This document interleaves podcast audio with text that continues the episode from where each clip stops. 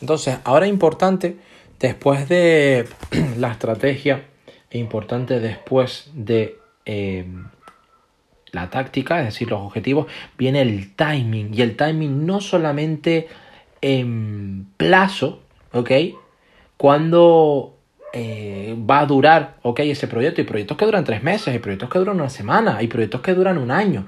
¿Cuál es el timing? Es lo que tienes que preguntarte en todo momento. Y sobre todo, ¿qué sería el plazo? ¿Cuánto o cuándo esperas esa fecha final? Ponle una fecha.